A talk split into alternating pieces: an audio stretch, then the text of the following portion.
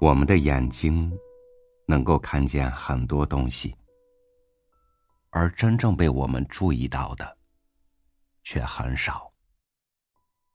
正如我们经历了很多的岁月，能够真正在自己身上发生作用，并且走进我们记忆的，却很少。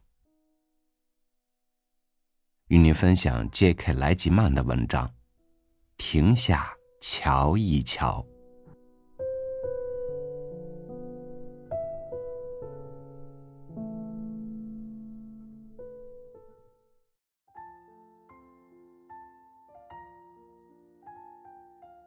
致知在格物，格物而后知至。有人问海伦·凯勒。人生最不幸的是什么？他答：“有眼睛却看不见。”一天晚上，我看电视时又想起了他的话。当时，摄影家恩斯特·哈斯正表演着艺术家看东西的技巧，目的是为了把世界表现得更有看头。他运用的是个简单框架。世界太大了，没办法一下子全都看在眼里，得选择性的看个局部，遮掩多余部分。一如摄影家从取景器里向外窥视。简而言之，用框框看。我走访哈斯的工作室，观看墙上的作品，其形式、图案、结构等都生动有趣。取材于极寻常的事物，大部分作品是他在纽约街头漫步时拍摄的。无论你去哪里，四周都有画面。他说：“关键是认识他们。”瞧，他把一张纸揉皱，扔在地上。我只看见一团糟。可当哈斯用一个硬纸做的黑方框放在上面时，我看见一个光和影组成的有趣图案。我们来到大街上，起先什么也没引起我的注意。可当我用纸框看周围时，一幅幅图画跃现眼前。人行道上涓滴的油漆。形成一个令人心动的流畅自由图案，在孩子们涂抹的旧墙上，我框出一幅如同远古时代穴居人的图画。体会思维上的抓拍，不需要相机，什么也不需要，只需去看、去观察，有欣赏的意愿。况且。取景器，大小皆可。有的时候看小东西也挺有趣。你是否凝视过百合花的花蕊？你在吃香蕉时，是否细看过香蕉籽的排列状况？艺术家威廉·布雷克说：“从一颗沙粒里看世界。”从一朵野花里见天国，可见他并没夸大其词。想要看清小东西，不妨随身携带一个放大镜。我和罗伯特·麦克艾弗在乡间散步时，他便带着这么一个放大镜。他用放大镜来发现树叶、卵石、贝壳、蘑菇。羽毛及种子的未知图案、形状和色彩。他说：“放大镜神奇的拓展了奇景秀色。”我们走向海滨，我抓起一把湿沙，用放大镜观察时，看到了从未注意过的东西。每粒沙子都被薄薄的涂上了一层水。相互之间实际上并不接触碰撞。我同伴解释说，这就是为什么，尽管沙粒受到汹涌波涛的连续猛击，可它们却永远不会改变和不被研成粉末的缘故。我们只看想看的东西，却不去注意实际存在着的世界。我们每天端镜自视，肯定镜中的映像与脸盘大小相等。但你若沾点皂液，将镜中映像的轮廓描摹下来，你会发现这椭圆形只有你脸的一半大小。你随意后退几步对镜自视，镜中的形象依然与你刚才画的那个椭圆形象吻合。我并不一味教导我的学生画模特，而是试图教他们去看，因为观察力才造就艺术。谢洛克·福尔摩斯何以能使我们倾倒？原因之一就是，他使我们对细枝末节的感觉变得敏锐。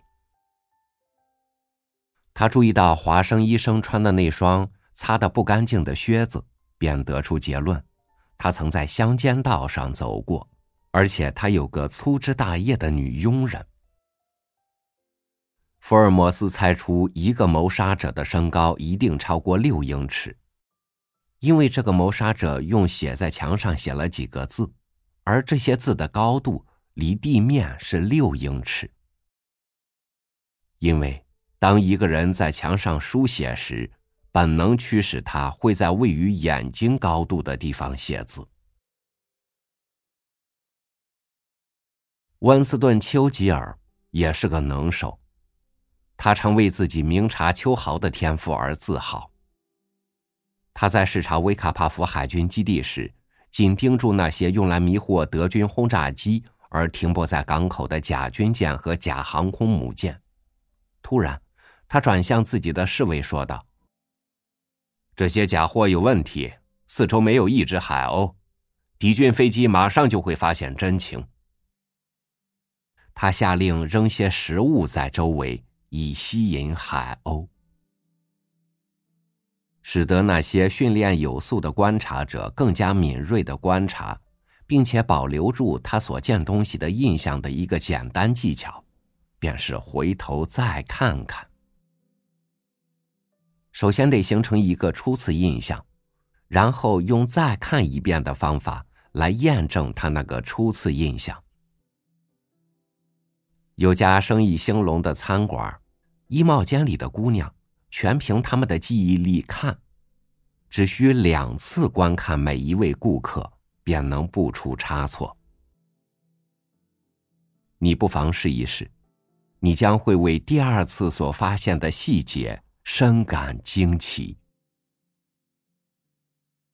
瞟一眼一元钱的票面，闭上眼睛想象一番，你觉得许多细节吃不准。现在睁开眼睛再看一次。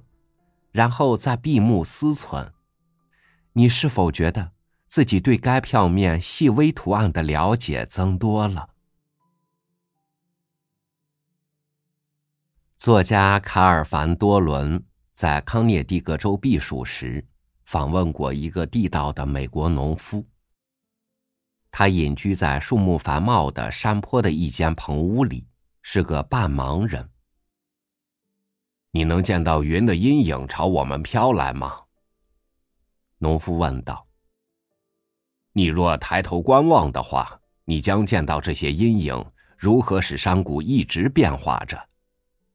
有时云的阴影非常从容缓慢。今天它们移动起来如同一阵风。它们是我观赏的运动着的绘画。凡多伦说。当我抬头观望时，又一片阴影越过了山脊，沿着长长的山坡滚动漂流，将一排排枫树染成墨绿色。阴影扫遍沼泽和草地，使其变得干涸深沉。最后，从我们头顶掠过，犹如瑟瑟作响的风声。我屏息静气，心驰神往。如此的云层阴影。想必整个下午从我们头顶上飘然而过，可我却木然无知。一个连近旁东西都看不清的安详老者，却能看见那么多令人耳目一新的大自然的壮观景象。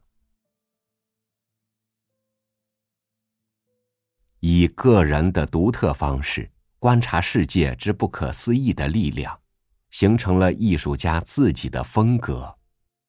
正是恩斯特·哈斯所说的“睁开双眼想象”的结果。这也是所有极为有用的观察能力之一，孩子们用来得心应手。哦，瞧，妈妈，沟里有条彩虹。一个小姑娘告诉她的母亲，而她的母亲，也许只见到一滩油污浮在水面。人人都具备睁开双眼想象的能力，但随着年龄的增长，我们都抑制了它的发展，担心被人讥为与众不同。我们得把这些担心抛开，去看看四周的美。有道是：“眼见为实，不如说眼见为生。”越是不断学习如何生动的观看，生活越是丰富多彩。